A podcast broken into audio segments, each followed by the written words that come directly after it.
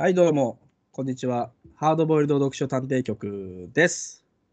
です。あれ何それいや、あのー安っぽい。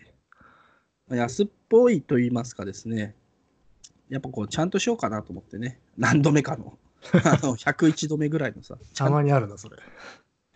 あのーまあ、今日我々なんでこのさ、あのーまあ、誰からも顧みられることないポッドキャストを永遠とやり続けて、地獄のようにやり続けているかっていうと あのー去年から目指してるね、あのポッドキャストアワードを取るっていう目標のためにさ、あのあ、目指しててたるわけだよ。いや初、初耳でしたよ。あの 知らねえ間に事前とかしてるんだ。まあ僕もね、あの先週ぐらいになんかね、あのそんなのがあるあるんだなっつってさ。あ、そうそう、多分知らねえだろうなと思ってたよ。僕は知ってたけど、あ、知ってたの？知っては、存在は知ってたけど、うん、まあ知らねえだろうなと思ってあ、特に言わなかったんだけど。うんなんだ言ってよ。あれって何年前からやってるの？何年前っていいうやと、今回初めてじゃないの？知らんけど。あ。そうなんだえー、こんなんあんだと思って。あ、そうなんだ。あれ、乃木さんさ、もう一個の方のカエサルの方は応募してないの？いや、してないんじゃないかな。あ、そうなんだ。わからん。えー、っと、してっかね。いや、僕、あの、ほら、管理してる人、もう一人の人です。はいはいはい。でも、話題に特にしないし、あんまりないしね。えー、まあ、多選もあるからね、もしかしたら。いや、まあ辺境、辺境ですからね。いや、さらに辺境の俺たちはどうすんだろう。いやいやいやいや。まあ、ね、だから、まあ、採用も入れちゃいますよ、そりゃ。ね、まあ、そうね、ポッドキャストアワードを取ってね、あの、跳ねようってか。ああ、もうそうですよ。うんでも、だって、すでに2億人いるんじゃないですか。まあでも2億人ってことはさ、今って人口って地球60億って言われてるけどさ、うん。まあ、実際アメリカと中国とインドあたりはなんかわかんないけど、アフリカもそうだけど、本当の数字出てるのかわかんないからさ、まあね。実際はね、あの75億人ぐらいいると思ってるんだけど、うん。そう考えるとね、10%にも満たないわけですよ、我々のね、聴者聴者率っていうの。聴取率？聴取率っていうのか。だからそこはね、やっぱりね、まあ聴取率って言わないか。なんてだろうね。なまあなダウンロード数でしょ。あのまあ、聴取率って言うとなんか税金みたいになっちゃうから。聴取いや、聴取率だと、あ、電波になっちゃうから。あ、電波ちゃうか。まあね、まあそんなこと言ってますけど、とりあえずですね、えーまあそういうものがあったから、まあ自分でも応募したし、まあ、ちょっとね、あのー、次戦 OK だとさ、うん。だけだと足切りされちゃうかなと思ってさ、あのー、ツイッターで多選してくれる方っつったら何人かね、あのやってくれたみたいなんで、そうなの。そう多選ってそれを誘導していいいいのか？まあでも別にラン、あれじゃない、多選数によって何かがどうにかなるっていう話でもないから、まあいいんじゃない？ですか。うん。まあ知らんけど。全然。はい、わかんないですよ。まあ、そんなこと、わかんないですよ。とにかくね、えー今日、あのーやるわけですよね。えーまあ、前回ね、えーっと、平成回帰小説傑作集2の、えーグノーシス真珠でね、我々、あの血の泡を吹いてさ、うん。あのクブクってね。世紀末とはこうだった、ブクブクブクみたいな。うん。まあ、それが終わりまして、えー今回はですね、えー隠された日本ということで、えー隠れ念仏と隠し念仏の回にね、えー入っていこうと思うんです。う ん急になんか民族学的なえー鹿児島市からですね、えーまあ、西にまあ、車で30分ほど走ると、まあ、日置郡、ね、えー現鹿児島市の郡山っていう町がありますね。でですね、日置へきへ壁？いや日置郡ってね、ひらがな振ってあのあかってあるから、日置郡。まあ、現現鹿児島市なんだけど、まあ、その郡山って町がありましてですね、でその付近をですね、週1だけ、まあ、こう地域バスが走ってるんですけども、で、えーまあ、ある停留所にはですね、まあ、異様な言葉が書かれてるんですね。うんうんこれ分かりますか、野木さん？え？異様な言葉？うん。まあ、そのバスの停留所の名前が異様なんですね、これが。ヒントは？まあ、さっき言った、まあ、隠れ念仏と隠し念仏の話なんですけど、えじゃあ、ね、念仏？まあね、これね、隠れ念仏堂前。隠れてないねね。そう、まあ、今は隠れてないわけだよね。まあまあね昔の話だからね昔。あの、野木さんはもちろんあの知ってると思うんですけども、うん昔そのさ、九州は、九州南部はさ、その、あれですよ、浄土真宗が禁制だったっていうのね。うん。まあこれはあのーまあキリスト教がさ、あのーまあ九州の方で、まあ、断されて隠れキリシタンなんていうのはまあ有名ですけども、意外とですね、この鹿児島、熊本、宮崎の一部ではですね、300年余りの間、浄土真宗もまあ禁制になっていたことがあったんですね。うん。で、彼らがですね、まあ、その、禁制になってもですね、あの、隠れて、こう、ホラー穴のね、奥の方にさ、こう、いろいろこう飾ってさ、うん。まあ、そこでね、えー、まあ、なんちゅうんですかね、講座を開いていたっていうね、まあ、そういうことがあったんですね。もう本当はあれだよな、潜伏キリシタンの念仏版だよな。そうそうそうそうそう。でもこれ、乃木さん知ってました？この浄土真宗、あの、禁制。まあ、く詳しくはないですけど、知ってましたよ。あ、うん。なんで、浄土真宗ってなんで禁制なんだろうね？えーと、まあ、昔からあれですからね、あのうん、一向一揆とかね、反反権力的ですからね。あ、浄土真宗ってそうなんだ。うん。へえ。なるほどね。じゃあ、この辺でいいかな。なんなんだ、何の話それ？え、いや、ちょっとあのー昨日ね、あの、五木、五木ひろゆきさんの隠れ念仏と隠し念仏っていう本を買ったからさ、ああ、はいはいはいはい。すっげえ画面ボケてて、た 見えなかったけどね。バッちちくま文庫ですけどね。うんあこれは面白いなと思ってね、まあ、ちょっと読んでたんで、まあ、ちょっとあのね、あの、ポッドキャストアワードだとやっぱりね、あのーインテリジェンスがある方が好まれるかなと思ってね、そういうのを発揮してみたんですけど、うんまあ相変わらずのね、えー、尻切れトンボで終わっていくわけですよ。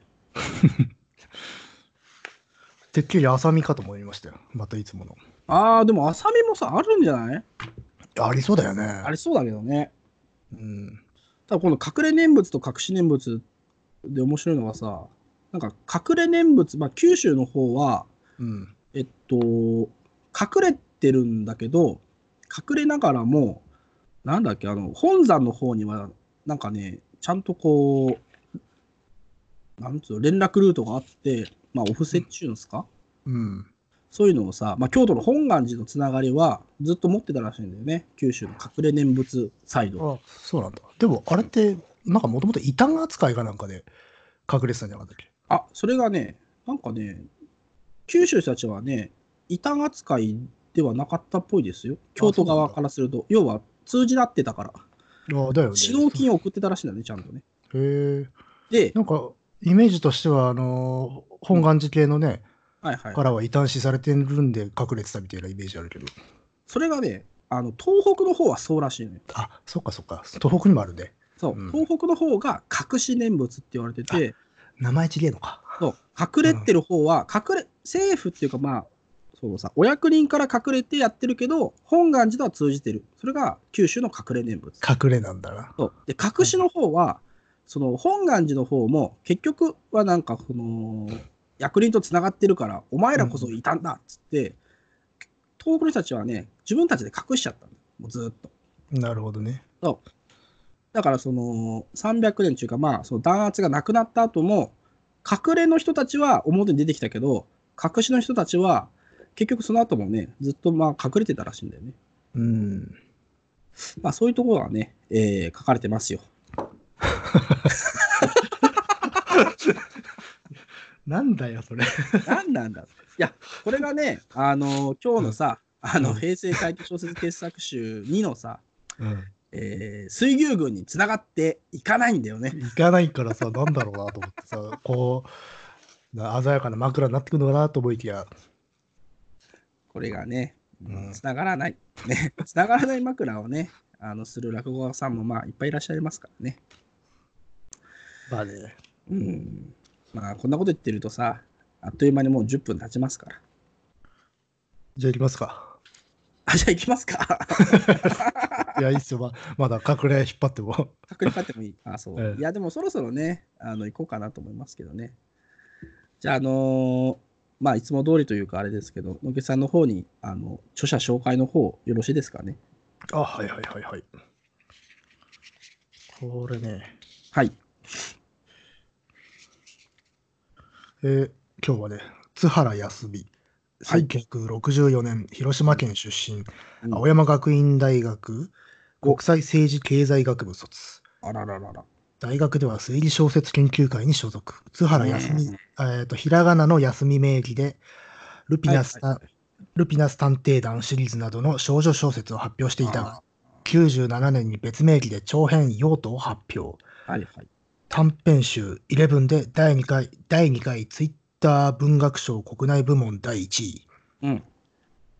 著書にペニス、うんバレエメカニック、機関種、他がある。ああ、いいですね。いやいやいや。あのー最近さ、その早川文庫でさ、うん。この、まあ、最後に書かれてるペニスとかさ、用途とかが復刊されてね、今、にわかにこう、にぎわってますよね。津原康美さんもあればね。あ、そうなんですね。うん。まあ、あれだよね。なんか、津原さん、まあ、あのー今日読む、この水牛、水牛群でいいいいんだろうかね。そういえばこれ水牛群なんでしょうねいい。ねわからんですけど、自信はないですけどね。そう、ちょっと今、あのー、もともとね、その、芦屋家の崩壊っていうさ、まあ、ああ、短編集が、まあ、がちくま今はちくまで出てて、元は、連作っていうかな。そうそうそう、うん。まあ、シリーズものの短編の、水牛軍がこの芦屋家の崩壊っていう、まあ、短編集の、まあ、最後、最後を飾る作品なのかな。まあ、この後このシリーズまだ続くから、うん、な3あ冊くまで、そうそう、3冊あって、ピカルディのとか、あと、猫目時計かな。まあ、そうやって続くんだけど、うん。まあ、1作一作目？一作目の最後を飾る短編が、まあ、今日やろうとしてる、まあ、水牛なんですけど、まあ、じゃあこれも独立してるというよりかは、続きものって感じですよ。ただね、あの昨日実はあの読んだんですよ。芦屋家の崩壊。おはいはいはい。でね、あのあの面白かったですよ。あれ、あれ、こんな面白いの？と思ってね、あの結構ね、あのあ寝かしてたけど、すごい面白いなと思ってね。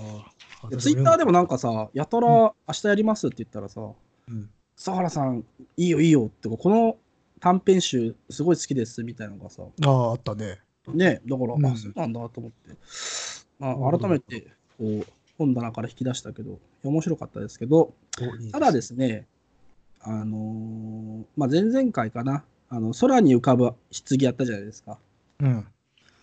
で、まあ、その、まあ、バックストーリーとしてリングと螺旋が分かってないとみたいな感じでやってたじゃないですか、我々。うん。うん。まあ、今考えると、でもそれはね、あのー良くないなと。どう？あくまでこの単品としてそう単品としてあのトライしてみようかなみたいなね。ああ、でも僕はその、あ芦屋家の崩壊読んでないんですけど、まあこれ全然独立した作品として読めましたし、面白かったですけどね。じゃあね、ただ、うんあの、まあ逆に言うと、あ鈴木もんだな、読みたいなとは思ったけどね。そうだよね。こうんれはね、いいですよ、水牛軍ね。不思議な話でしたね、これね。まあ、不思議な話だよね。不思議だし、なんかさ、不思議だな。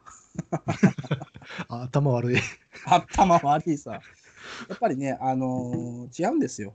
うんやっぱ読書ラジオじゃないですか、我々ね。多分。多分ね。多分、おそらくは。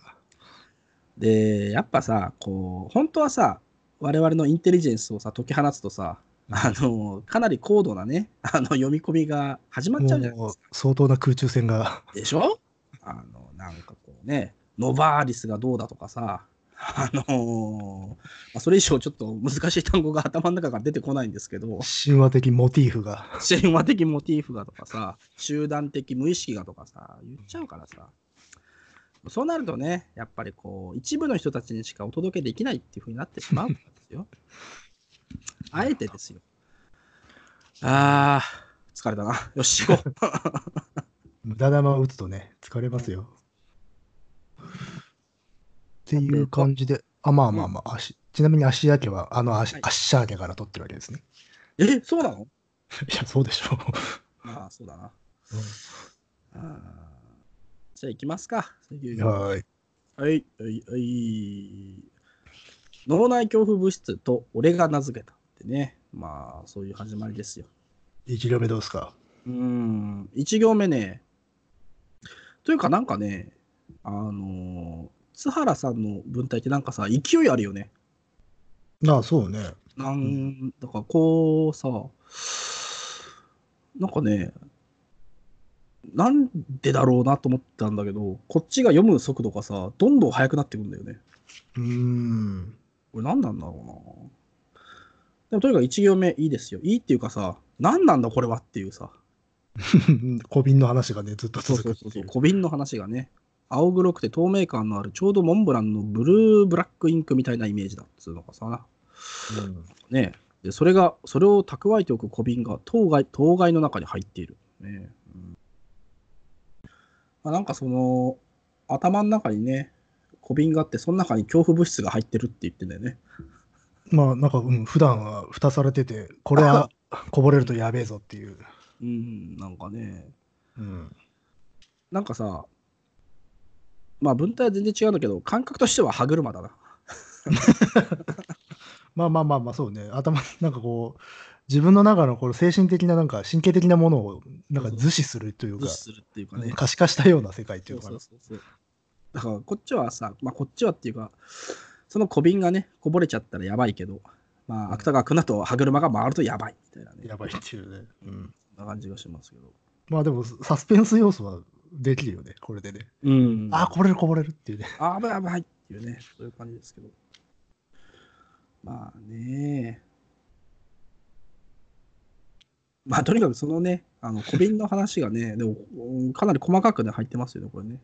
うん。いやーまあ、恐怖についてずっとお話ししてるんですよね。うん。恐怖を解剖的にし語ってるというか。うん、俺今普通にね、もう一回読んじゃってるね。うんであの、そうそう。で、結構情報量とか密度が濃いので、うん、あの、目についたところ拾おうと思ってもね、圧がすげえっていう。そう、なんかさ、やっぱ圧があるんだよね。圧あるね。うん。これは何なんだろうね。まあ文体なんだろうけども。まあでもこの、神経的に追い詰められてる感じ感じがもう文体からも出てるけどね。そうね。でもさ、あれかな。なんかさ、102ページの最後の方もさ、うん、生涯に一度も経験しない人だって少なくあるまい。あるまいっていう言い方ね。あのーまあ、俺とかさ、そうそうそう。そういう砕けた口語の中に、割とちょっと古風な言い回しとかが入って。きたりとか。してて、あの、町田公とか、そうそうそう。ああいう感じするよね。そう、なんかね、でこういうのって、なんか、圧っていうか、あるね。圧、で、圧あるんだけど、その、割とこう、江戸っ子なし、なんかノリみたいなので、そうそうそう。勢いはあるんだよね。勢いがあるんだよな、と圧持ったまま勢いがあるっていうか。そうそうそう。だからなんかね、まあ、初め言ってたらどんどんなんか読む速度上がっていくっていうのは、そういうことなのかもしれんね。でしょうね。うん。う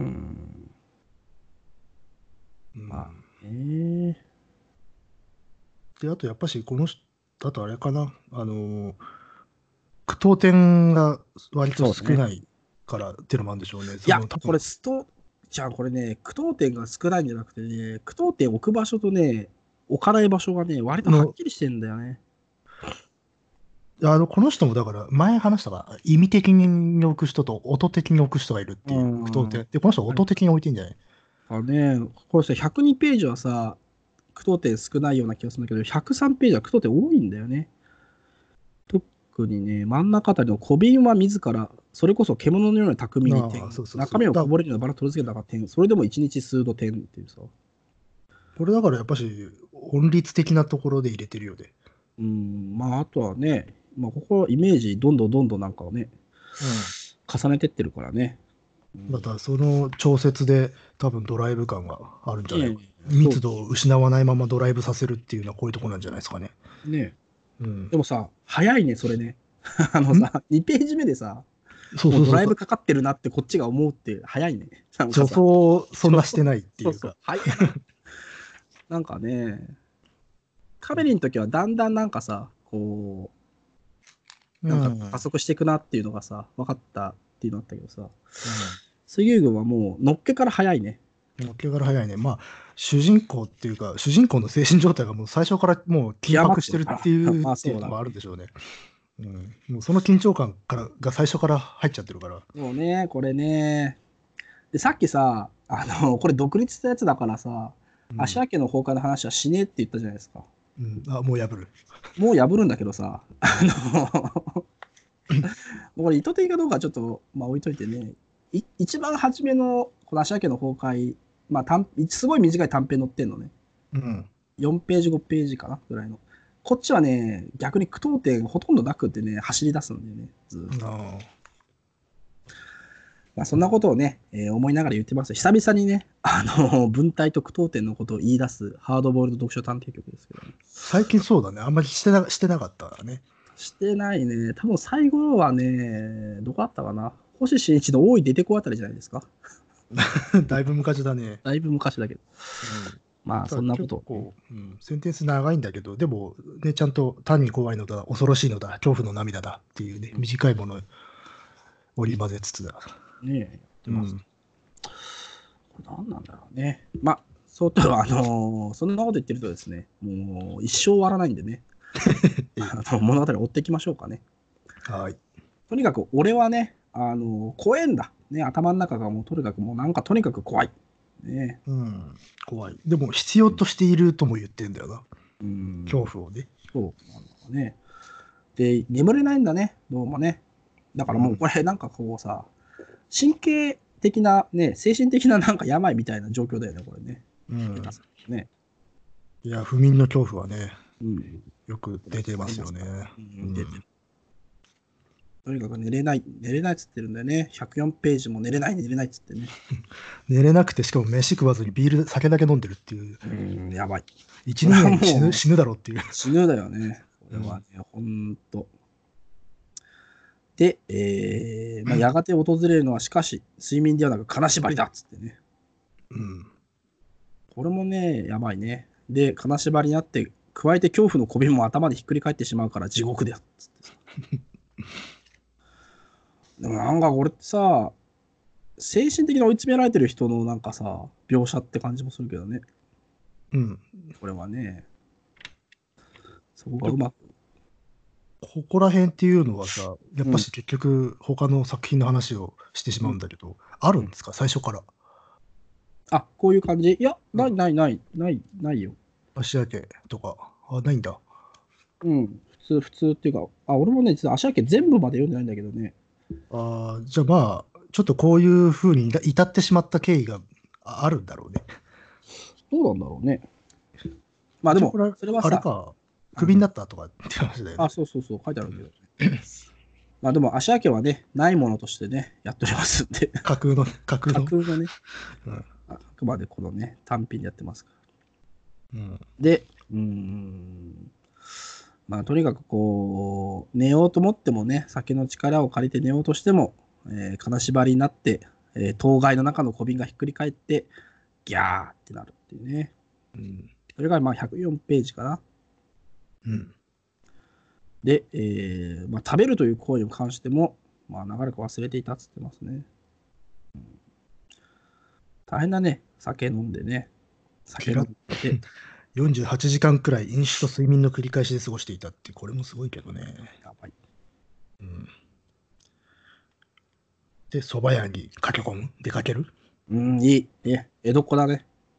うん。まあ、この人関西人だからね。江戸っ子じゃないんだけどね。ね。瀬戸内の出身だからだったな。うん。その後だから、ほら、本来はまあうどんの方が馴染み深いんだけどはいっていう。はいうんねこのさ、いいなと思うのはさ、こういう状況の話でさ、実家ではみんな年越しにそばではなくうどんを食っていたくらいであるっていうさ、この、うんなんつうのかな。その情報いらんなーってやつを入れてくるのもいいね。まあね。緊迫性っていう感じだけど、あと緊迫してるのにうどんの方が馴染み深いっていうのもね、なんかいいですよ。ボタボタしてね。でもこういうなんか割となんつうんでしょうね。半ざ半さな生活のディテールみたいなものうん。がないごっちゃごちゃになってる中で後半のよくわかんない世界。ね。ポーンと貝が飛び出したんじゃなくて、うん。こういう日常がギュルンギュルン、ギュルンギュルン回転してる中から、徐々にね徐々におかしくなっていくっていう感じだ。なんで、こういうとこ大事だったりするんでしょうね。ねうん。え。ねえ。いやー、うどんも食べたいですけどね。で、えー、やっとね、鍵括弧出てきますよ。もう出てきましたね。うん。ちょっとこれ、野木さん読んでいただいていいですか？えー、猿渡さん、ずいぶん痩せたんじゃないの？ああーこれは蕎麦屋の店員さんですな。ーうんまあ、猿渡っていうのがまあ主人公というか、俺の名前なんだよね。このシリーズの主人公ですよね。あ、そうそうそう、猿渡。うん。まあ蕎麦屋の若い店員さんがね、話しかけてきたと。ねえ。うん。俺もでもね、今時そんなことないよね。ないね。うん。ね蕎麦屋行ったら若い店員さんがいることはたまにあるんだけど、え。うん。うん、こういうことはないですね。はいね。まあ何回か通うと分かんないけどさ。まあね。で、えー、そうかなっつってね。うん、でもう、丼を口に寄せてつゆを吸った瞬間にもうオート感がね、出てくるわけだよね。うん。もうしん、し辛いな。で、いきなりもう死ねお前なんか死んでしまえという専務の連呼が自打に蘇った。とんでもねえブラックだよな。ね。急にでも来るよね。専務の連呼が。で、またこのさあのー、当該っつったりさ、自打っつったりさ。そう、あの、うん、非常に古めかしいさ、そうそうそう。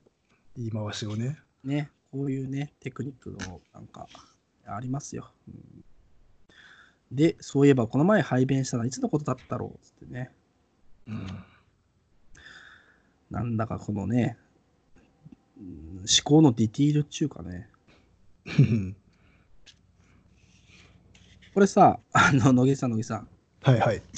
これ大変だよ。え？大変なやつだよ、これ。これ拾っていくと、これ大変だよ。あのーまた何時間もいっちゃうやつだあれだよ、これ、正月女パターン、不好きの出社パターンだよ、これ。そうっぽいんだよな。これで危ない危ないしかも分量もな結構あんだよ。そう、危ない、これ。これ、やばいな。ちょっと話を追うスタイルに移らないと。そうなんだよね。話を追うスタイルでも、これはなかなかね、もう前後編をやりたくないからさ。あ の いやー、これはすごいな。まあ、とにかく、うん。蕎麦屋でやべえと。うん。そば屋がやばいっつってね、くろくに食えねえ。でも食わねえとやべえ。とりあえず酒飲むっつって。ビールを飲む。ねえ、ビール飲みますよ。うん。でもね、この女の人もね、ちゃんとビールをね、くれるわけですね。ね、うん。まあ、お客さんだからね。うん。いいね。その、このビール、ビールの描写がもうアル中だよ。そうそう、あのー ずっとね、あのーなんだっけ、この間亡くなっちゃったけど、漫画家のさ、うん。東秀夫秀夫のなんかさ、あのー震えながら鬼殺しを飲んでる、なんかまあ、絵がね、あの、思い浮かべそうですけど。この、まあ、なんていうの、賛美するような描写だ。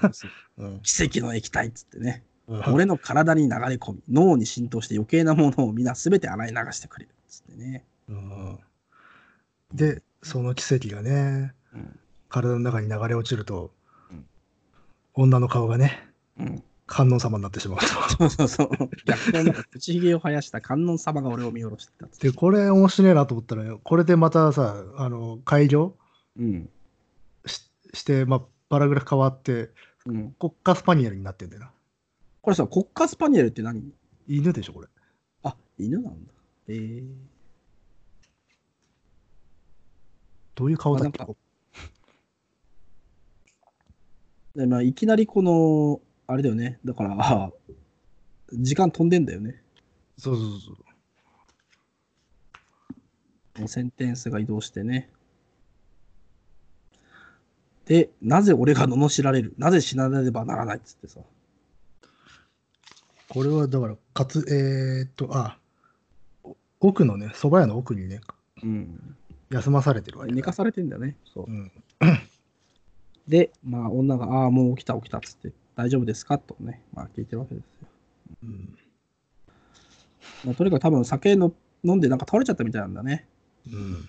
まあだってろくに、ろくに食ってないで出ないで酒だけ飲んでんでしょ。ねこの時点で病院行った方がいいですよ。うん、うん。で、女がね、言うわけですよ。あのー伯爵にも連絡しときましたからね、つってね。うん。まあ、伯爵っていうのがね、あのーまあ、この短編のシリーズって、バディものっていうかね、うん。まあ、怪奇小説家の伯爵と、まあ、この猿渡君が、まあ、いろんな会に出会うっていう、まあ、シリーズなんで、うん。まあ、その伯爵にね、まあ、電話しときましたよみたいなことを女が言う。これはまだ、ここはさすがに知らないで読むと、すごい違和感あるよね。まあ、違和感あるけどね、でもこれ、まあまあそういうあだ名の あだ名の人なんだなっていうのは思うけどさ。そうそうそううんまあね。うんで、えーまあ、自分で、なんで伯爵を知ってるんだっつってね、うん、まあ、俺は仰天してるんだけど、まあ、猿渡さんが自分で伯爵を呼んでくれ、呼んでくれと、電話番号を教えてくれましたとね。なこと言ってますよ。いや、読んじゃうな。そうなんだよ。これ読んじゃうんだよね。これ読ませるよ。参ったね。まあ、とにかくこれで伯爵をね、呼ぶんですよね。そうね。うんまあ、一応、伯爵のね、あの説明もありますよ。その、怪奇小説の執筆を、まあ、そのなりわいとしている人物で、いつも全身黒ずくめでいるものだから、大宮のドラキュラ伯爵と呼ばれていた。ね。うんこれ、は、うん、うん、なんかモデルはいいたりするんですかね？ご本人ととか。えー、どうなんでしょうね。どっちが本人なんだろうね。どうなんでしょうね。まあ、あ猿渡君もこれ作家になるんだよね。あ、そうそう、この最後にね、そう、作家になるっていう。うん。まあ、以前はよく一緒に旅行に出かけていたものだけど、俺が、えー職業不定生活から足を洗って会社などに入ってしまってから2年近く顔合わせてない。ね。電話もかけてないっていうね。まあそういうもんですね。うん。で、こ これさ、ちょっと、あれだけど、あのーで、その自分の孤独が痛感されわびしく、わびしすぎてそのうちおかしくなった。ね。カカカカ。そう、カカカって急に笑ってるって。何なんだよ、もうさ。まあ、まあ、この辺からでもあれか、うん。会社が原因なのかなっていうふうになってくるのか。そうそう、なんかさ、その、恐怖の原因が意外とさ、そうそう、生活的な今っっていう。ぽいっていうね。今っぽいっていうか、うんあのまあ、こういう割と得意な文体で得意なお話じゃない。そうそうそう。なので、その恐怖の源泉であるとか、この神経がやられてる理由っていうのは、もうちょっと深いところにあるのかと思いきや、会社だったっていう。ね。でも、その距離感みたいなものって、こう全体的に応一してるよね、この作品。うん。なんか、後の方の回にしてもさ、あうんここはこんな、こういうディテールなんだっていう、そうそうそう。こういう身近なディテールなんだっていう、ねその距離感が面白いですよね。うん。で、まあね、うーん。まあ、110ページにワープしますけども。ワープワープ。うん。えー、伯爵がついにね、来ますよ。しかもさ、これ、あ、いいのか。まあ、まあ、伯爵がね、2年前とどこも一つ変わらぬ伯爵がね、俺の前に膝をつきあぐらをかいたっつってね。うん。で、まあ、痩せましたね、みたいなね。なんかこう、寝れない、飯が全く食えませんみたいな話をしてるんですけど。うん。うんまた、また涙が出てきた。ねえ。でも、この辺の会話は、うん、この2人の関係性っていうのは、割と親しくても、まあ、こういう堅苦しい敬語で喋ってる感じなんですか？まあ、もともと、なんだっけな、その、あれですさ、昔からの知り合いっていうよりかは、なんか数年前にこう、うん。なんかね、伯爵を車で引きそうになっちゃって。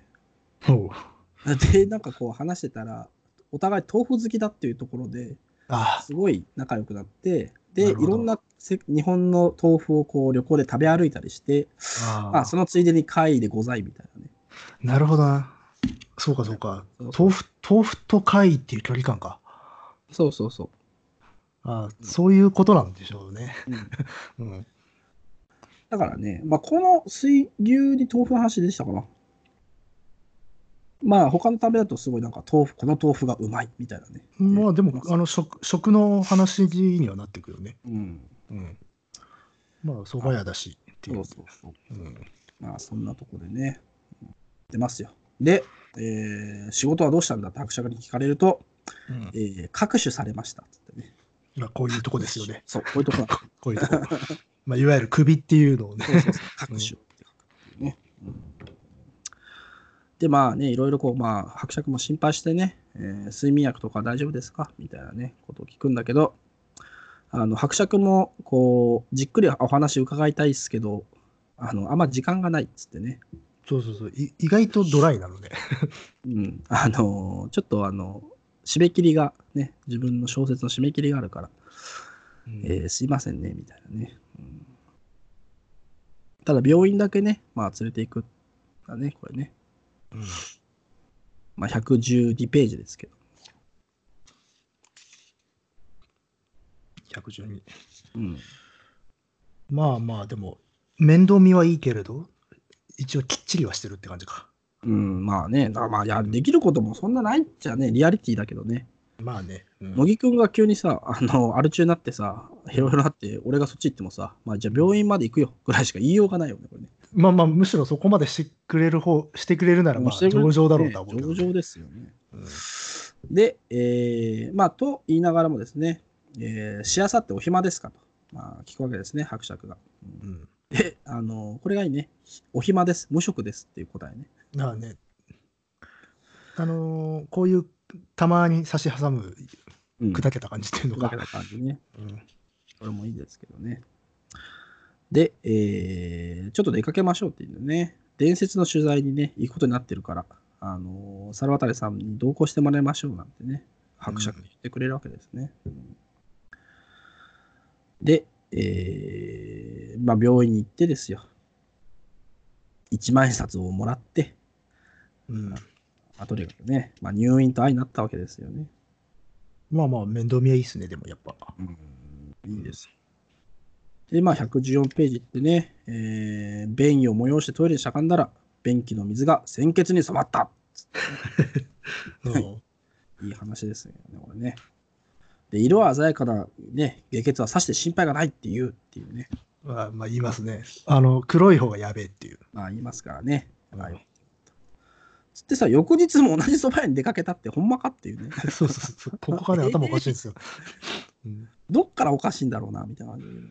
まあまあ、でも一応、比例をわ詫びに行ったっていうところもあって、っていうことか。うん。うんね、でも、礼儀正しくビールだけ飲んでか帰ったっていうね。そうそうそう。反そう省をしていなするとねい。、うん女店員がね、あの猿渡さん、これっつってね、薄い紙包みをね、渡すわけですよ。うんでそれをコートのポケットに入れとくわけね。ここの店員さんは、なんか謎の行為を寄せてますよね。そうね。まあ普通だったら近づきたくないんだけど、ね、こんなやつな。うんこんな冗談じゃないっつってね。うんで、えーアパートに帰るとですね、あの黒塗りのハイヤーがあって、伯爵がね、待ちました、お食事にでもなんてね、まあ、言ってますよ。すごいね。ハイヤーかい。うん、まあ、それで、えー一緒にね、ホテルに一泊するだけ、うん。うん、ですね。で、えーパラグラフがね、変わりますよ。なんでか知らんけど、あれだね、前回のパラグラフチェンジには米印なかったけど、ここにはあるんだね。まあ、これは別に、あれじゃないですか？作者のが入れてるんじゃないですか？まあそうだけどさ、入れるときと入れないときの差は何なんだろうなと思って。あれじゃない？あのまあ時が飛んでないからか、これ。その飛び具合で調節してんじゃないですか？うん。まあそうだね。えーで、まあ説明が入りますよ。まあ社内ですかね。まあいや、これは野木さんに読んでいただいていいですかね。ん？あ最初のセリフ？うん。一種の都市伝説ですね。特定の晩、宿泊客、ん？宿泊客が幸福幸福を得られるというその検証。といえば聞こえはいいけれど、何も起きなければ起きないで適当に何かでっち上げるつもりです。まあ小説ですからってっていう、これ、これ一文読んで全く意味わからなかったよね。そうね。何言座ってんなのか？みたいなね。まあそうなのかな。なんかね、まあ、まあなんか一応あれなのかな？この二人の間で事前にある話だったのかしら、う うんんどうなんだろうね。でもちょっと2年間ブランクあるから、急にその話なんだろうけどね。で、まあ、猿渡さんは、この世のならぬものいろいろ呼び寄せますから、いつだってそうだ。みたいなね。まあ、確かに猿渡が呼び寄せてるパターンだったかな。あそうなんだ。でもうん。まあ、伯爵伯爵の方がなんかちょっと怪異的な人物ではあるけれどっていう。まあ、伯爵が要は解決役よ。ああ、探偵なんだ。うんある種の。そうそうそう。だから、伯爵の方が、えっ、と、妖怪ハンターよ。ああ、ひ日枝礼二郎。エイダさんよ。まあそんなことをね、まあ、言ってますよ。まあそうじゃないパターンもあの全部じゃないからあるかもしれないんでね、まあまあまあ。不活なことは言えやせんが。うんで、えー車の中でね、えーなんでこんなことになっちゃったのか、まあ、話してくださいよと、まあ、伯爵が言うわけですよね。うん。まあ、そうするとね、えー、猿渡君も、えー百鬼夜行もちびみょうろうも出てきませんよと。うん、味もそっけのないこの世のいざこざでございます、ね。うん、この話、本当にさ、なんか、今どきまっていうかさ、あ、あるかもねっていう話だよね、うん普通に。なんかね、ありそうだよね。うんまあ、要はなんかこう、まあ小さいね、会社、社員十数人の有限会社で、えーまあ、社長がね、まあ、ワンマン広告デザイナーみたいな感じなんだよね。うんで、えーこの猿渡君がね、なんかよくわかんないけど、な帳簿、帳簿の中身をパソコンに入力するっていう仕事をしていたんだよね。なんかこれ書かれたのいつなんだろうな。まあ、1999 90年、あ、これも99年か。なんかこの頃のパソコンの感覚ね、ちょっとね、あの、時代を感じるなって感じですね。まあね、どういうあソフトでやってるのかわかんないけどね。まあ、感情奉行でね。まあ、エクセルかわかりませんけど。まあ、要はこれ、会社の不正経理うん。の責任を負わされたっていうことでしょう。ね。うん。手首にされたっていう。そうそう。とにかくなんかね、その仕事をずっとやってたら、急になんか社長から、えーとんでもないことをやらかしてくれたってなんかね、銭形警部みたいなことを言われて、えー懲戒解雇で勘弁してやるから、二度と会社に顔を出すなというのだ、ね。で、これはリアルに塩を投げられるっていうね。そう、この辺怖いよ、なんかね。なんか異常なんだよね。異常だね。うん。で、びっくりして、そのね、猿渡君も、あの私は、ね、ここはね、ちゃんとね、あの、私は一体何をやらかしたんでしょうっていう、なんかこう、ちゃんとね、あの、敬語を使ってますけども。うん。で、返答を聞いて唖然とした。で、俺の、まあ、その入力ミスによって、帳簿上2000万円の収益が消失してしまったんだっていうね。じゃあ直しゃいいじゃねえかっつってさ、思うんだけど、なんかわかんないけど、あの、社長はね、すでに作業に入っておるわという、社長の声はどこが得意げだったってなうん。すでに作業に入っておるわって言う おるわって言う、だって、まあ、塩投げるでですからね。ねこの後ね、そう。なんかね、うーん、まあなんか不不都合が起きたら告訴してやるぞなんて言われてね。うん。で、まあ、ちょっと社長が狂ってんのかなと思ってさ、あの、まあとりあえず会社にまあ行ってみるんだよね。で翌朝行ってみるんだけど、机はもうオフィスからなくなって、奥から専務が出てきて、なぜお前がここにいる？なぜお前が生きている？死で死で死んでしまえって飲み始めた。えへへへみたいな。で、塩だ、塩を持ってこいという彼の呼びに応じて、経理の女が本当にどこからか塩の袋を持ってきやがった。消えろ、うせろ、溶けてしまえ、このなめくじ野郎と。俺は大量の塩を投げつけられ、公弁の余地なくドアの外に追い立てられた。ね、うん。なんだっていうね。ブラックどころじゃねえっていう。ブラックっていうか、なんかさ、このさ、ギアの感じだよね。あの、この、だから、ギアの入り方の怖さが、なんか、ねこの作品、これ関係のない、直接関係ないエピソードだけど、でも全体的にかかってるよね、こういう感じ。そうそうそう。うんさっきまで普通だったのに、いきなりねグッと入るっていうさ、うん。まあ、普通というか、まあ、我々の生活レベルにおいては想像し得る範囲だったのが、いうんなんかコロッと逸脱するみたいな。ね、これよくね、怖いですよ。で、さらにさ、まあ、その、追い出された後の夜ね、俺は社員の自宅に電話をかけまくったっていうのもね、なんかね、怖いですよ。俺も怖いよね、ちょっとね。彼は彼でねっていう。そうそう。うんあの推理は正しい、まあ、そう2000万円は結局、社長とかが使っちゃって、その責任をかぶされられたんだろうみたいなことを、まあ、俺は思うわけ、猿渡君はね。まあ、ところがね、えーどの社員も態度もまあ知らぬ存ぜぬみたいなね、お気の毒だなみたいな感じなんだよね。まあ、保身でね、おそらくみんな事情は分かってるんだがという。で、ここでねなんかね、嫌だなと思うんだけどさ、経理の女に至っては、すいませんけど、酔って電話しないでこれないでいただけますか？などとの。なんかこのさ、うんあの、いまいちさ、信用できない語り手パターンもあるじゃん、これさ。あのっとね。実際これを語っている語り口が酩酊に近いのでそう、名店に近いから、どこまで実際のあれなんだろうな、みたいなね。っていうのはあってしかもこいつの振る舞いも実際にいやそう取られてもおかしくないふうにおそらく見えたんじゃないかね。うん、なんかね、わかんないね。まあ、これシラフがだ誰なんだっていう。そうそうそう、誰が知らない。初めから酔っ払いの話だからね。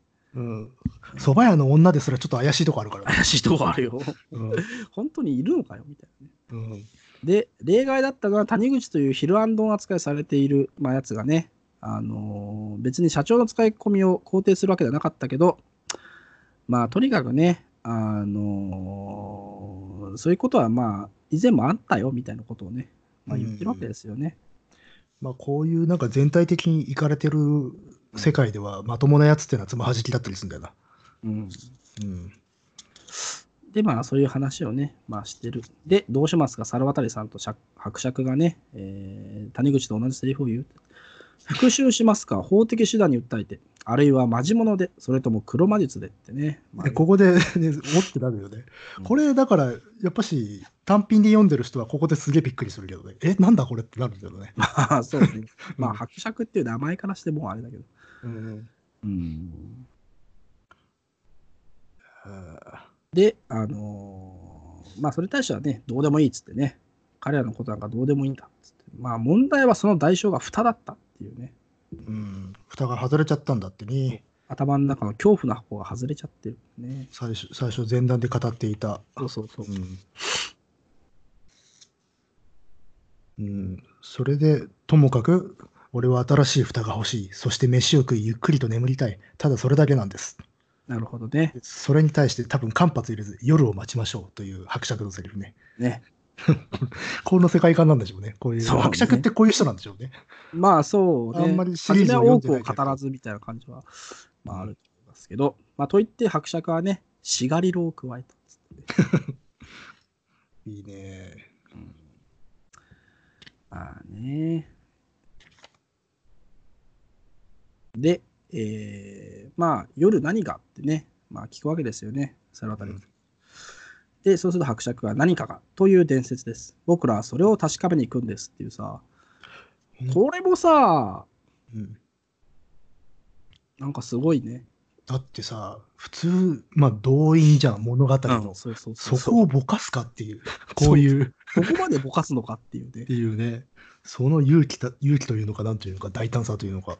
だからなんかさ、変なんだよね、これね。こっちはさ、ねそのうん文体とさ、その使われてる語彙とか、まあ、酔っ払いとか、まあ、いろんなのも相まってさ、うん。こっちの読む方は結構前がかりになってるんだけどさ、うん。肝心の回についてはさ、なんか、全あ然わかんな全いっていう然わけわかんないからさ、そう。でも逆、逆に言うと、こういうすげえ酩酊感とか、あと神経症的な文体があるから、これだけ説明がなくてもいけちゃったりはするんだよいけるいける。逆逆にいけね。るし、逆にないからさ、ないから、さらに釣り込まれちゃってるよね、こっちはねそう。そうそうそう。なんなんだ、こなんなんだと。これ、割とだって、白船も語り口で言ってきて、こんなディテールで、さあ、そこへ行きましょうっつったら、え、な、何、どういうことってなっちゃうけどそうね。そうそううんだけどね、この状況だからまな。だともかく行かねばならんという切迫感みたいなもねの、だけがあるっていう状態だよね。そうそう。うん。まあ、とにかくね。これだから僕は普通になんかこういうなんかなノリっていうのが今までに出来上がってんのかなって思って読んでたあの前作までとかにうん、どうなんだろうね。まあ、とにかくね、うん前作、まあ、これ終わったらね、えー、芦屋家の方から読もそうそうですそれしかないね。う。それしか手ともがかくあのそういうとこ本当不思議だなと思いました。で、えーまたパラグラフが変わりましてね、うん。まあ、少々道に迷ってるらしいっつってね、うん時期です、もうすぐのはずですって言ってね、でも建物がいつまでたっても見えてこない、おかしいですね、地図に森なんか、みたいなこと言ってますよ。まあ、ちょっとこの辺からなんていうのか、本当にそういう場所はあるのかというような感じになってきます、まあ言うてみれば、シャイニングですから。うーん。うーん、つってね。だって雪も降ってきてんだからさ、これオーバールックホテルじゃない？これはもはや。まあまあまあまあ、まあ、不思議なね、ホテルの話だからね。ホテルの話。ねホテルは忽然とね、俺たちのね、眼前に現れた。うーんシェイクスピア劇の背景にでも書かれていそうな、ひなびた趣の西洋感であると。うんうん。なんかね、和洋折衷な感じなのかね。完全に木造建築とおぼしき広げた部分と、あ、和洋折衷じゃないのか。まあそういう古い部分とうん比較的新しげな部分が複雑に混じり合っており、しかも全体がうっすらと粉砂糖をまとっているようなものだから、なんだか遠近法が狂っているように見えると。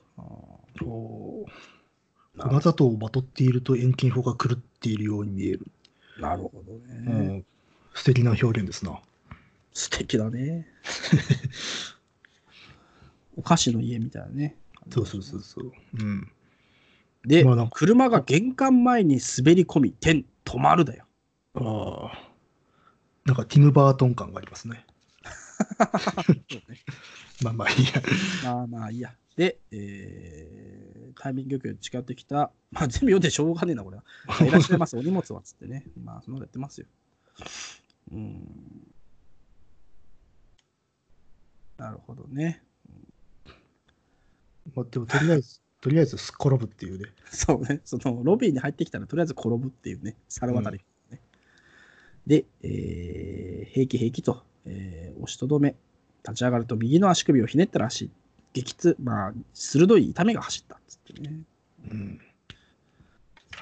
なんだかね。で、まあ、部屋、部屋通されたら速攻でルームサービスですからね。うん。でもこれ何なんだろうな。このさ、エピソードも何なんだろうね。この 足のエピソードもさ、うん。その昔から足の故障に縁が深いっつってね。うん。病院ってどこに問題あるんですかと尋ねてみると、何の問題もありません。立派な足です。健康ですと称賛されるばかりだって。これ何なんだ、このエピソード。このエピソードなんだ。だからガチャガチャ、ガチャガチャしてくるのよね、情報がね。そう、ガチャガチャするよね。うんこれは何なんだろうな。なんとも言いようのないガチャガチャ感だな。それこそいろいろなガラクタがこう、棚に並びまくってる部屋にいるようなね。うんで、えー、ギリギリと嫌な音するエレエレベーターでね、うん。4階、その端から3つ目の部屋に案内されましたね。で、えー部屋に着いた途端にビール3本くださいっつって。いいね。それからついでにハイライトかピースを可能だったらっていう。うん。いいですよ。なんかこういうところすっげえなんかさ、うん、リアルだよね。リアルだね。そうね。なんかあの、ビール3本頼んでください。銘柄は何でもいい。それかハイライトかピースをっていうとかさ。これあの、本当にこう、あの、こういう飲んだくれの人って本当にこういう頼み方しそうだよな。いいそう、いいそう。いいそうだし、この、タバコ言った後にさ、可能だったらっていうのもさ、なんか、これあれなんだよ。なんでだろうな。なんかさ、会話ってしんどい時あるじゃないですか。うん。これなんか全然しんどくないね。読んでてもね。ああ、小説の中の会話がしんどい。あ、そうそうそうそう。そんな話し方せんやんみたいなさ。ああ、そうね。でも、こういうさ、すげえナチュラルなありそうなセリフがありながら、各種されましたとかって言うんだよね。そうそう。うんだからそうんあって、それもひっくるめて、なんかね、まあ、だから会話のテイストもガチャガチャしてんだよな。ねうんお暇ですって言ってみたりさ。あれだね、だから変幻自在っていうのか。ポップグループだね。おニューウェーブ。ニューウェーブ。音楽が例えばこれ、ポップグループだね。 She's Beyond Good Evil だね。そうなのか。うんあのニューウェーブ感ってあるかもな。ねえ、あるかもしれんよ、これは。あの、かしこまりすぎるとこ壊すって崩して、崩れれすぎるとでもちょっと、ちゃんとソリッドなものも入れるっていうようなところと。リズムはガシャガシャしてるようで、あのさ、割と計算してそうそうタイ、タイトで割るっていう。タイトに置いてくみたいな。うんそうそうそう。音色ガシャッとしてるんだけどタイトであるっていうような。そうそうそうそう。ね意外と、意外と言えて妙なのかもしれないですよ。うんえまあ自分たちでそう言っていかないとね、あの自分たちで言い得て妙だなって言っていかないとね、これはもう我々の推進力が失われていっちゃう。失われてくるっていう。えーうんまあ、そんなことをね、えー間に挟みながらですね、えー今、今55分を迎えて、えー謎がまだ来てねえっつってさ、大丈夫か、これ？おーいっていうね、あ、でも、意外と進んではいるのか。まあ、始まりが、そうね、102ページからだから、もう20ページいってるよ。おお。すごいでも。半分だけどな。っていうことは2時間かかるやんかっていう話だけどな。今日はね、あの、扁桃腺が痛いんだよね。まあ、ほら、最後の方はね、パッパとね、やれば、あの、いいと思います。いや、すごいことになってくるけどな、最後は。えーまあ、とにかくビール、ね、まあビールビール、さいっつって、まあ、その会話がいいね、みたいなことでえーやってますけども、えーとにかくですね、あのーこう、襖を開いて、木立の向こうのギラギラした輝きを見てね、でもホテルに入っちゃったらもうさ、ほんと歯車だよな、これな。そうね。うん。で、ノックの音がして、室内を見回すと、伯爵の姿がないんですね。うん。そういえばドアを、まあ、閉会する、開閉する音が聞こえたような気がする。ねえ、ちょっとホテルの中散策してきますよというあの声は、そうか、俺の想像ではなく、現実だったのか。もう、シラフじゃないね。まあ、酒飲んじゃってるからね。うん。あーまあ、で、見知らぬ地ビールを飲んでね、うん日が暮れた。たちまち暮れたっつってね。ここら辺も、なんかね、すごいですよ。うん、ドアの上に明かりがついているので、えー瓶もグラスも灰皿もかろうじてその位置がわかる。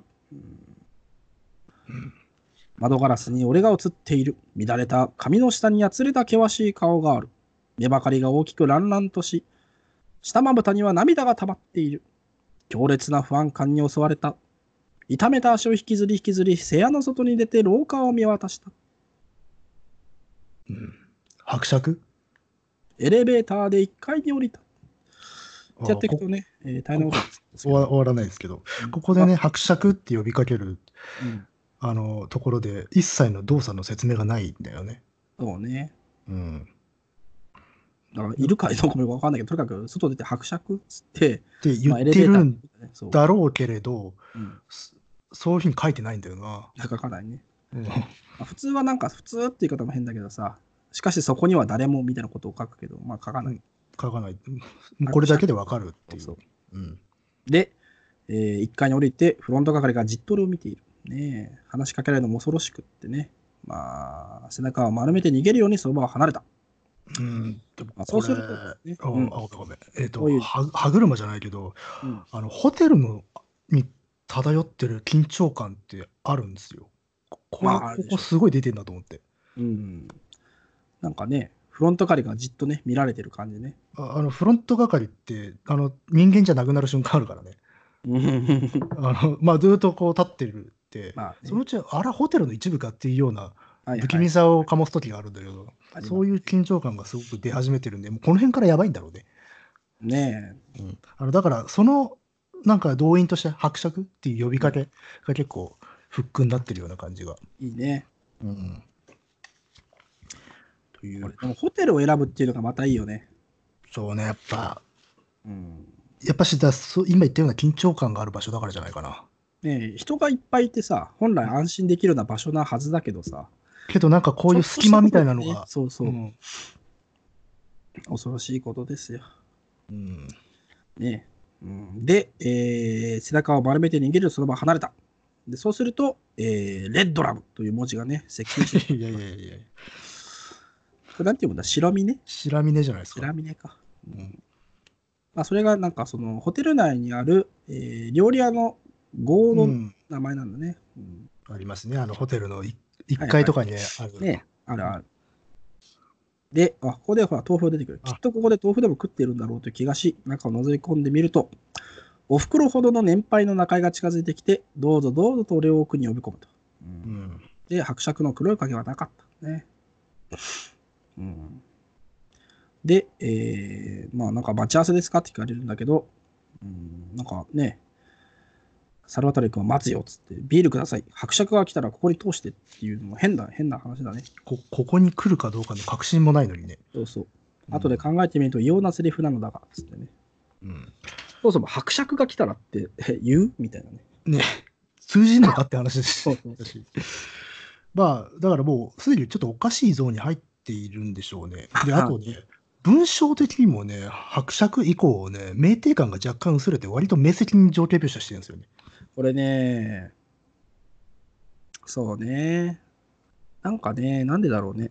だから、あの本当にゾーン入った時の風景は割とこう白々はっきりしてるみたいなうん。感じなんじゃないですかね。そうねうん、その前は明らかに本人自身がもうちょっともうまともな神経じゃないから全部が歪んでんだけどそうだね。伯爵の前は、だってね、伯爵が出ていったのかもよくわかんないしね。そうそうそう 瓶もグラススもかろうじてその位置がわかるくらいだったのに。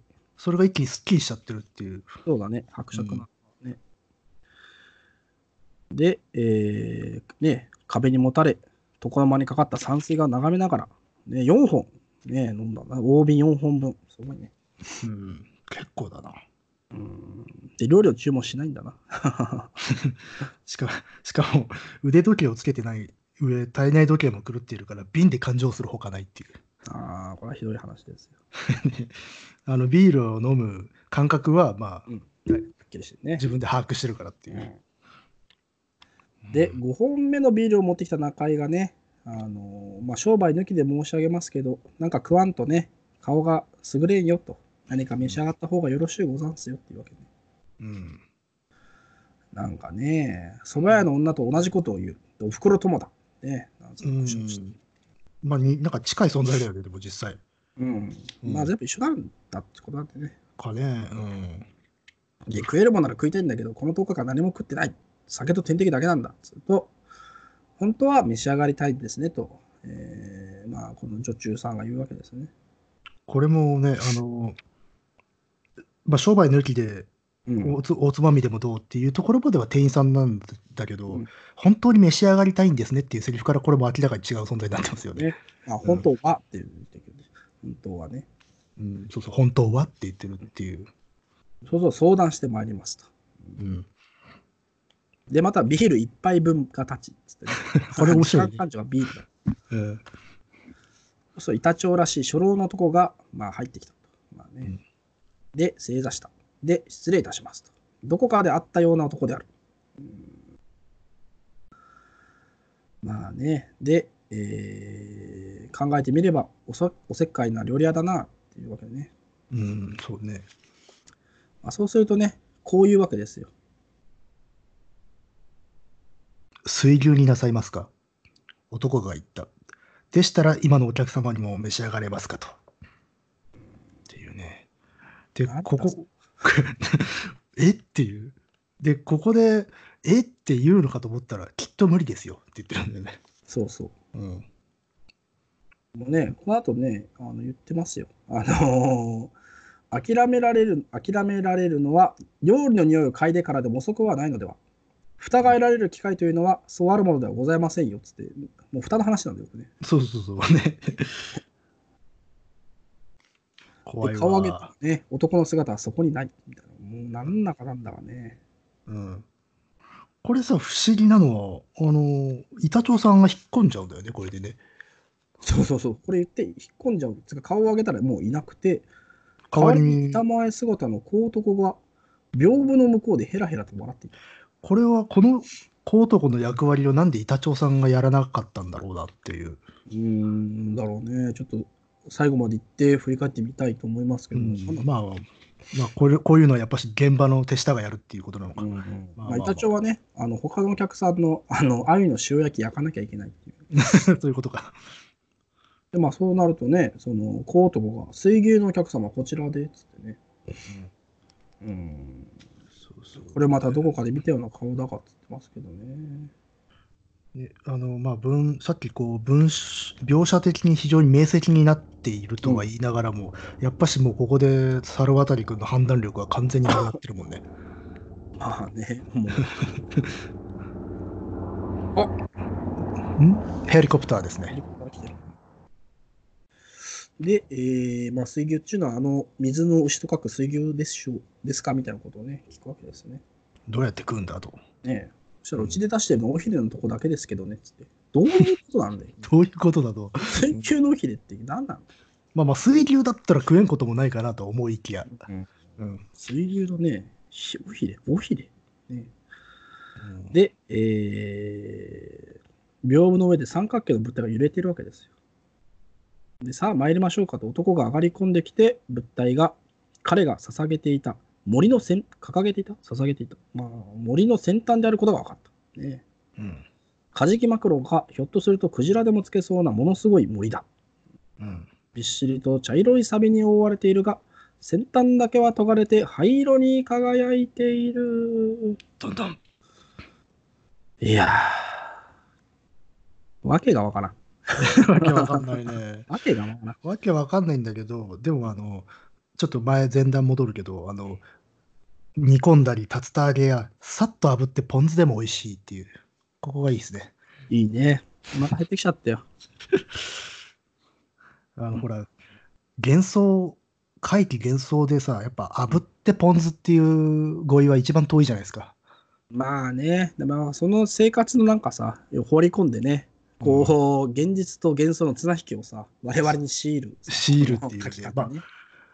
それでずっとここまで引っ張ってきてるからね。ねうん、我々結構もうさ、読んでる方もずっと緊張の紐をさ、パンパンに張らしてるよね、これね。パンパンに晴らしてるね。いつ何が起きて起きてるんだみたいなね。うんいつこれが切れるんだろうけど、そういう緊張感の持続っていうか、調子を崩すような砕け方を突然したりするからさ、ね、本当に角を明かされるっていうか、なんていうか。うんこれ大変なものですよ。で、えー、こっから行けますんで、ってね、お客さんも靴取ってきてくださいって。うん、うんどこに行ってってね、あのー湖に行きますというわけでね。なんだかもうね、わけわかりません。けど、よし行こうと俺は腰を上げた。足首が痛んだ。肛門の奥も頭も痛い。胃がむかつく。顔がかゆいので、指で撫でると汗でぬるぬるしていた。ね、うんしかし何？これは夢だ。俺は眠っているのだ。これで死なずに済む。母親も、えー、低、えー低米、米低も泣かずに済む。まあ、兄弟でいいじゃないか。ぐらいね。夢だって言い出したね、急にね。ね、でもって、しかもこう、一人前に家族の心配っていうか、愛情みたいなものをね。まあね、我々読まなかったけど、前のところでもちょっと言ってたからね。うん。そうそうそうそうそう。意外意外と俺は家族思いなんだ的なね、ね雰囲気を醸すんですよね。で、えー、まあとにかく、なんだこれは。えー、掛け軸を外すとね、なんかこう、四角小さい四角い窓付きの戸があるんだ。ね、これね。うん。うん。で、えー、ど、どこの床の間もこうなってるんですか？忍者屋敷かいって聞くと、まあ、いえいえ、元はここも出入り口だったんですけど、めったに使わないんで、お客さんを入れられるように改装したんですよ。うん。なんなんなんでこんな妙なディテールを思いつくというか書くんだろうなっていう。うん、まあね、うん。とにかく、なん、まあ、読者がね、もう、あもうなんか迷宮に入れられちゃった感じするよね、我々。あの、なんつうの、こっちが準備している幻想怪奇幻想のセオリーみたいなものがぜ全然通じない。そう、全然通じなんですよあの、もうちょっとこう、なんつうの、クラシックななんかこう、想定をしてるじゃないですか。そうそうそうそうう。ん。例えばこう、いう、そうね、うんグノーシス真珠はわかるじゃん。そうそうそうそうそう。理解できちゃうじゃん。理解でる。きるんだよ。理解できるけどさ、これは本当になんかさ、これ全然、うん。だから多分このホテル行ったら我々の法則では歩けないですよ。歩けないね、これは。うん大変だ、これ。で、えー、まあ、床の間のね、えー壁をくぐるわけですね。うん。うん。あーなんだかね。今どこだ？ちょっと見失いそうになるな、こ見れ。失ってるよ。まあ、127ページのね、えー、盲腸のような部分だろうっていうところを俺は目視してるけどね。ああ、盲腸のような部分ね。まあなんかあるよね。あの建物の中とか施設で。なんだろうな、これっていう。大きいところだとね、ありますけどね。まあ本当に盲腸っていうか、あの増改築繰り返しした挙句、ちょっと意味が分かんなくなってしまった空間とかね。ありますね。うんでまた急にさ、あのー学校みたいだなっていうのの連想でさ、これはさ、やっぱり歯車っぽいよ。うん、まあ連想、連想の部分は歯車臭いね、これ。うん、連想が入っちゃうと、そこからししばしそのディテールがそうそうそう。入っちゃうんだよな。夜の学校に俺は詳しい。実家は瀬戸内、瀬戸内の島だっつってね。なんかいろいろ書いてあるけど。宿直室に泊めてもらったとかなんかいろいろ書いてある。うん。で、えー、なんかね、やがて突き当たりのところに黒い影が現れて消えた。また伯爵って聞くんだね。うん。ちょっとホラー感あるね。うんまあだけど伯爵ではなくてね、小男がこちらを覗いてる。で、えー、なんだ、まだ中にいた。どっちに行っちゃったんだろうって探しちゃいましたよ。みたいなね、うん。ことを言ってますが。で、で、ここで、えうんーはい。ここで意外と主人公、すみません、時間の感覚がどうもって、うん、割としれっと結構深いこと言ってんだよね。そうね。時間の感覚はどうもって言われてもな。みたいなね、で、通用口を出ますとですよ、えー目の前に夜の湖が広がりと。もういきなりね、湖岸なんだね。出た、もうすぐ。うん。目の前が湖、水際ですよ。うんで、部屋の縁側から見ての距離感とどう考えても食い違っているが、夢だから良しとするっていうね。うん。もう夢だ、夢だって言ってるわけですよね。で、えー水牛はって聞くと、まあ来てますねと。水面が、ほら、来てると。うん。で、まあ、俺がこれ投げるんですか？当然でしょうみたいなことを言うてます、ね。なんで当然なんだろうね、これね。まあ、本人の回復の話だから、本人が手下さなきゃいけないってことなんじゃない？っていうことなのかね。うんもうね、さすがに1時間以上喋り続けてるとさ、喉が乾燥してしょうがない。ううんんまあね。で、まあ、とにかく、捕獲することになると。うん。で、まあ、水牛はどこにいるのかって、月が映っているあたりに、ほらほら、あ、ほら。うん。言われてみれば、そのあたりの湖面が異様に波立っていると。あらららら。うんでここへ来ても、なんていうの、すっとんきょうなさ、やりとりがあって、うん水星、水に住んでるんですね。とうん水流ですから、うん、そそういう問題じゃないじゃん、もうっていう。まあね。まあね。まあ、このすっとぼけ方で。で、このすっとぼけの後にさ、この行動パートはさ、いいよね。なるほどと納得しての後はさ、うん。129ページの最後ね。そうね、ここは気温がね、うん。気味の悪い感じで。えーピチチャパトポと足元の水が、えー踊りかと思えば遠い湖面がザッと夜の冷気を打つ間を置いてまたザッ水牛の群れが順繰りに大気と接して肺を満たす音だ。ね。うん。これはいいですね。まあ、こういうところがもう本当面目躍るっていうか、もうまさに怪なんだけれど、ここに至るまでのこの変幻自在がね、そうね、うん。いろんなもののねなんかこうぎこちないけど計算されたリズムの上に成り立つさこのね。っていう、普通はね、こういう世界観に見合ったというか、まあ、わかりやすくやるんじゃないですか。まあね、マナー、マナーみたいなものをさ、守っていくところをさ、全部外していくっていう。うん、うん、まあとにかく面白いですよ まとめた、まとめやがったよ。はい。でですね、うんこれはね、目をつむったまま投げちゃったみたいですね。うんはい通に言ってるしね、目、目つぶったまま投げちゃったっていねう。うん。で、でかいっす。当たったと。ね怒ってこっちの泳いでくる。で、あ連便かもっつってね。うん。連便って何？って思うよレンビンってアドレンビンって思っちゃったけどね。うん。で、えー綱をもっと押さえ込んでください。私が後ろに回って嘔吐します。そうすると痛みで気をし失いますってね。で、水牛ってどのくらいなんですかって聞くと、えーうん象ほどじゃございませんみたいなね。うん、微妙な言い方するよね、ほんとね。で、バカでかいんでね、結局ね、象と変わんないぐらいでかいっつって。うん。どうやってそんな抑えんだよみたいなことをね、まあ、アクションパートでやってますよ。うん。で、えー図鑑で見知っている水牛とはまるっきり姿が違う。アメリカンバイソンに似ていなくもないが、角は堂々とそれぞれ人の足ほどある。ここはでももう逆パートになってる。まあなんかね、うん。頭がない。あ前全部が頭ですって。ちょっと逃げないでっつって逃げちゃう。いいこれいいんですよね。うんこのセリフ好きですわ。そううん。だけど、コートがね、もう逃げられませんってって言ってるんだね。男の言う通り。ここは、ここは明らかにギャグですよね。でこれはね、面白い。ここの流れはさ。この流れはね、面白い。うんわーっつってね、追いかけられてますけど、で、えー必死に逃げてね、あのーまあ、ホテルの方戻って、どっち逃げようかなと思ったら、背後から衝撃に身を貫かれた。まあ、131ページの最後ですけど、えー俺はモルタルの壁に叩きつけられ、抑え込まれた。うんねうん。まあ結構普通に物理的にやられるという。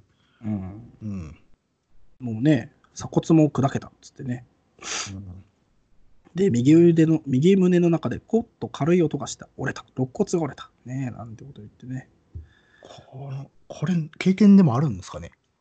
なんだろうね。いやーだってかなんかの？うんこっていう表現、ね、本当に。珍しいなと思ってこねこって言うんだかね。言うのかなっていう、なんか謎のリアリティあるよね。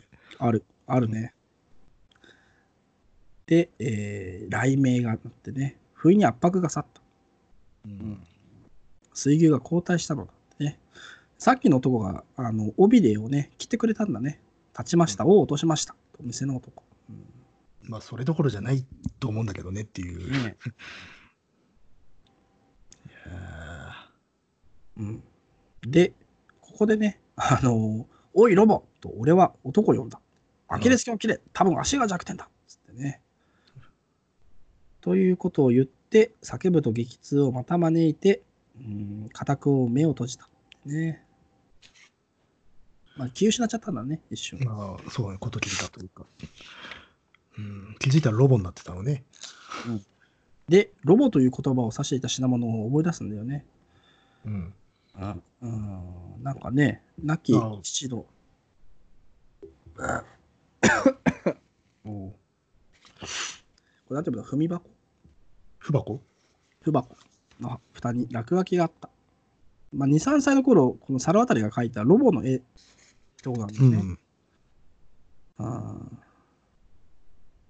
ーで、それがね、うん、その小男がのだったんだって、なむちゃくちゃだ、おいっつってさ。ねえ、これね。そんなディティールはなかったんだけどね。明らかにまあ普通に人間だったんだけど。急に来たな、みたいな。で、えー目を開けると、そこに伯爵、まあ違うな。まあ、医師医院の診察室か。で、ベッドのそばに伯爵がいたってね。うん。だからまあ、病院のベッドで寝てんだね、またね。うん。で、えー従業員用の通路で倒れていたそうです。ねえ。何があったんですかって聞かれてね。うん、なんか言ってますね。で、えー水牛の、水牛におひれはありますかってね、伯爵に聞くけど、ないでしょ。ねないでしょ。この間がいいね。伯爵は、ひ顎に、顎に手手を当てた。いやいやってないでしょうう。うんん。で、まあ、ありませんよね、水牛ですか？とね。で、伯爵は守備よ守備よく検証できましたか？って聞くと、まあ、伯爵はね、瞳を輝かせてね、数えきれないほどって言いますね。ホテル中、うんいろいろな場所で数えきれないほど奇跡と会に立ち会いました。ねうんうん。小説家にとって生涯最高の一夜です。なんて言ってね。これは何なんでしょうね。なんなんだよ、他にもあったんかいみたいなね。うん。あの、ここの伯爵が追っかけているうん奇跡と怪異が、主人公サイドと全然有機的につながってないっていう不思議な話な。私たち伯爵も一体何なんだみたいなね。なぜ連れてきたんだみたいな。ね、本当に。途中からいなくなってるスターっていう。ねえ。ううんん。まあね。で、あーまたたくさん小説書けますね、みたいなことを話してますよ。うんうんで、えーホテルに戻るタクシーの中、えーコートのポケットに何気なく手を入れると、あのーまあ、この来る前にね、蕎麦屋の女がくれた紙包みの感触がある。うんうん。でそれはね、明治のミルクチョコレートだった。ねうん。まあ、昨日はバレンタインだったんだね。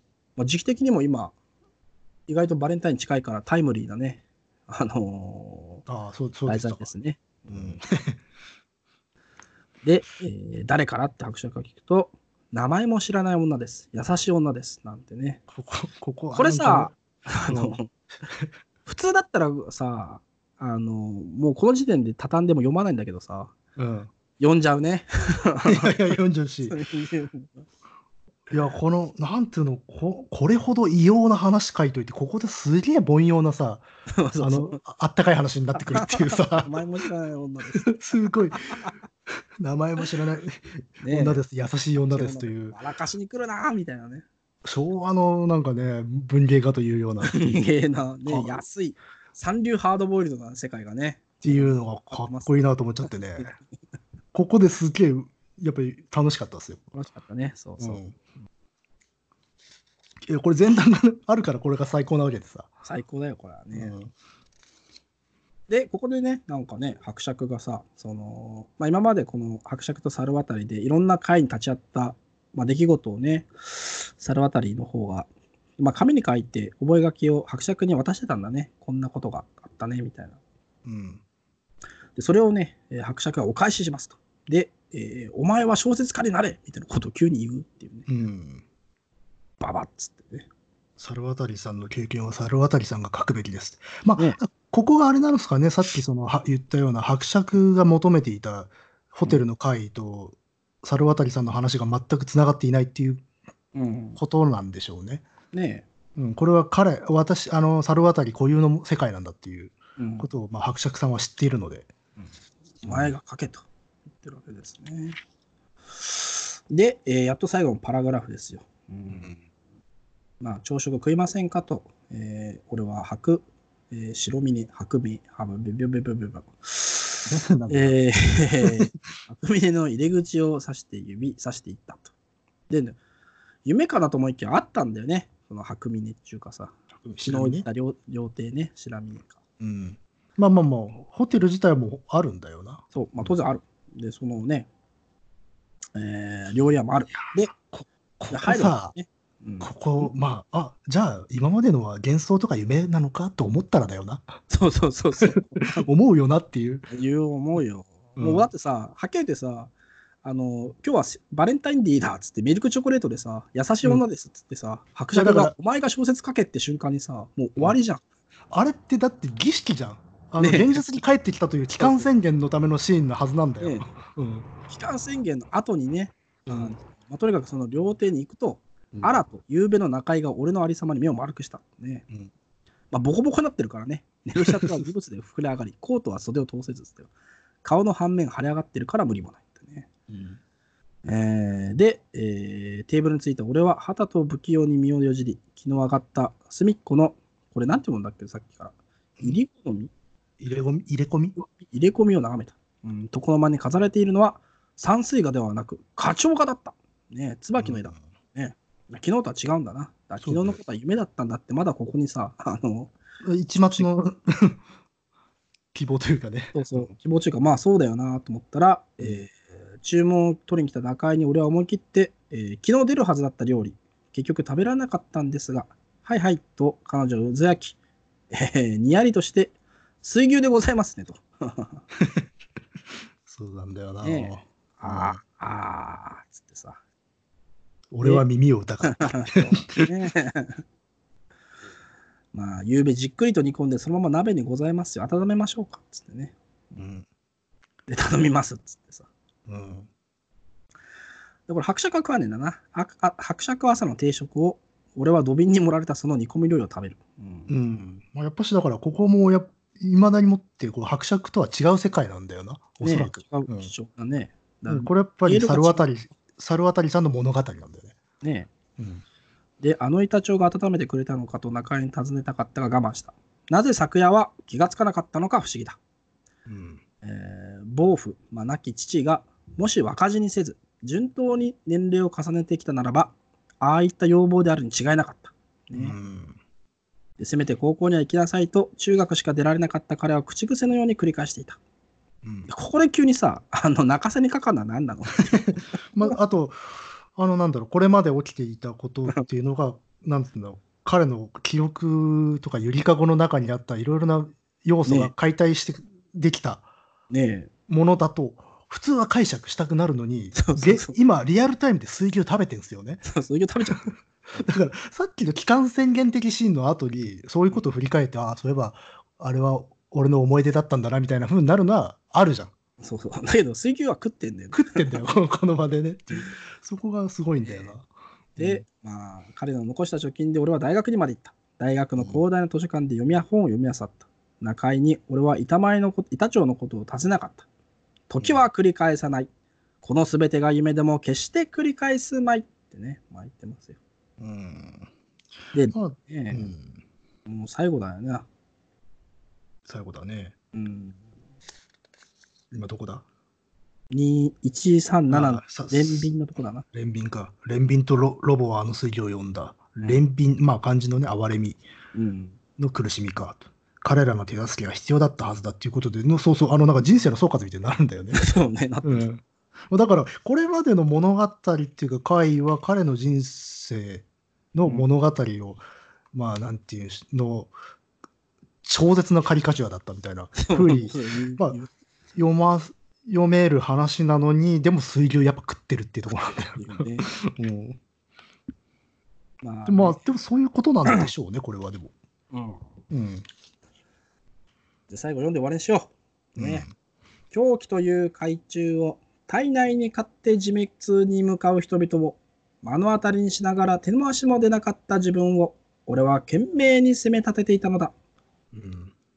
ここしばらく昏睡していた味覚は容易に目が覚めず、闇で、闇を手で探るように俺は土鍋の料理を重ねうる下の記憶を探していた。あえて例えるならばそれは、高校時代点、仲間と学校を抜け出して買い食いした点、冬の日の肉まんの味と似ていた。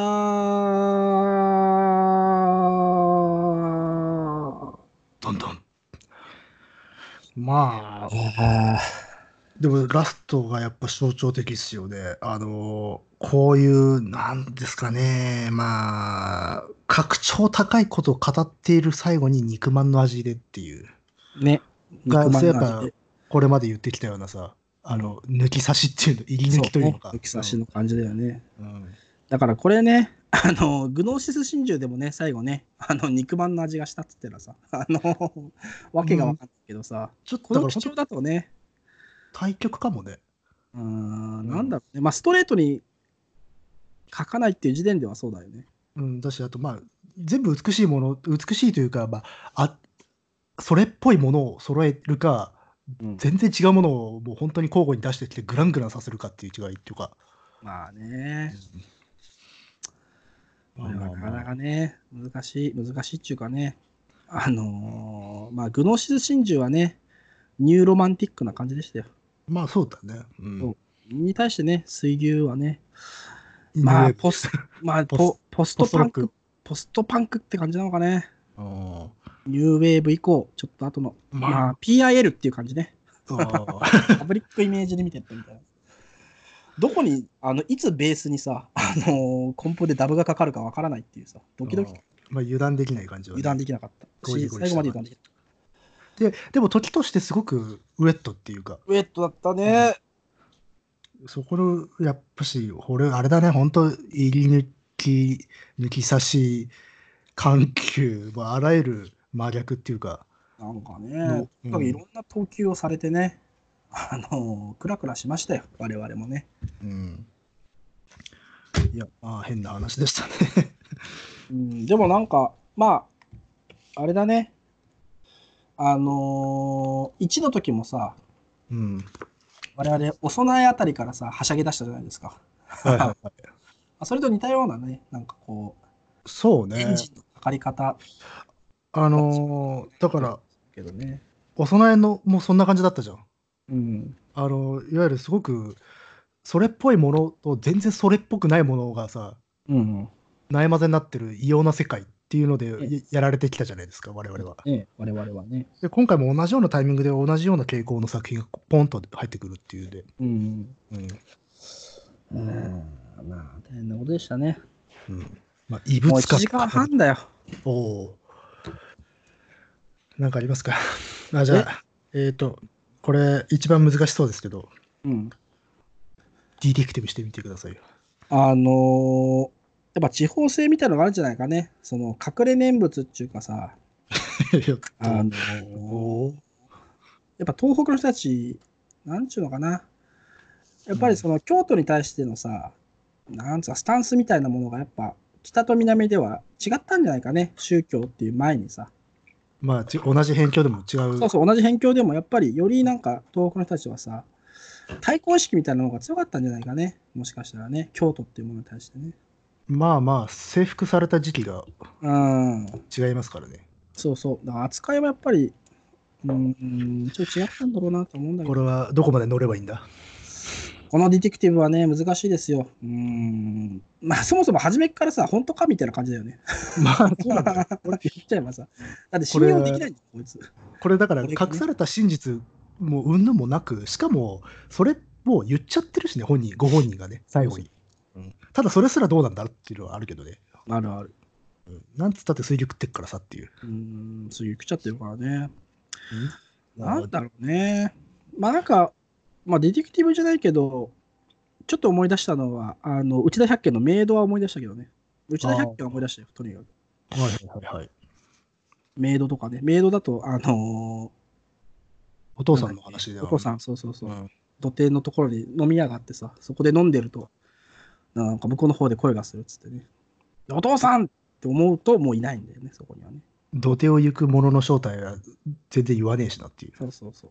うんあとこの水牛っていうのもなんかね、内田百軒っぽいなって気もするんだけど、ああ、まあそうね。うん九段があるしな。そうそう、九段もあるけど、なんかね、こういうぼやぼやした感じだね。あああ、そういうのだといろんなもんがね、いろんなの入ってる感じあるね。うん、いやーまあとにかく色がわからないっていうのがいいね。その色っていうのは作品のカラーが。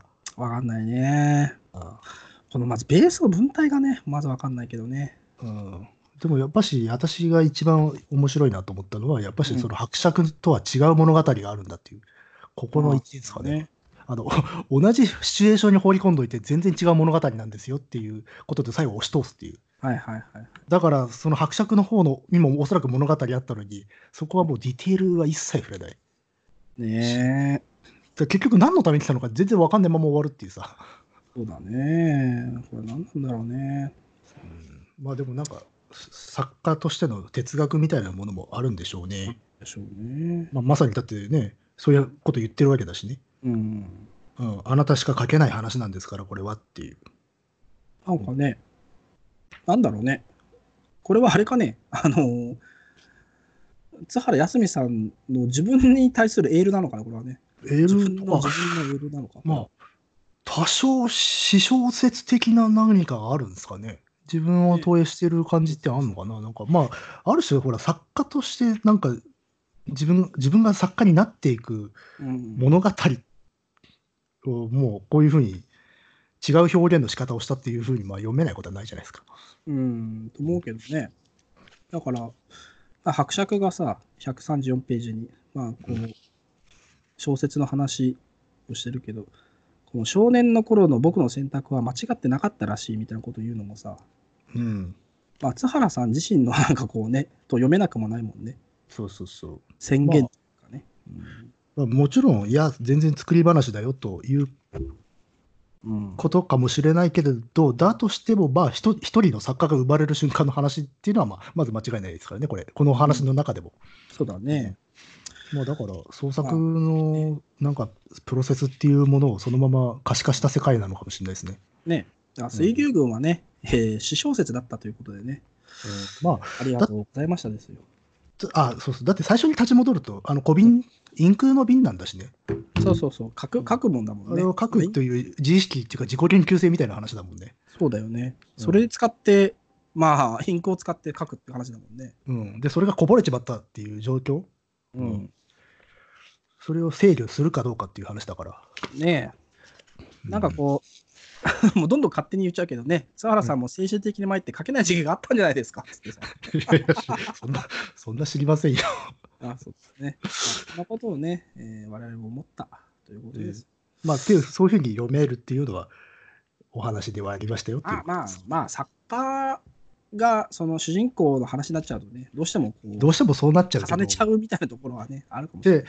実実際はそんなことなかったりするそう、絶対そんなことなかったりする。実際は全然いや関係なかったりするんだ全けど然関係ないんだけど、うん読み手の方はね、愛そう。いう読み方もまたエンターテインメントになるからっていうそううんまあ、でもこれ以上ね、話してると、あのーアップロードができなくなっちゃうんでさ。ええ一旦切りますかね。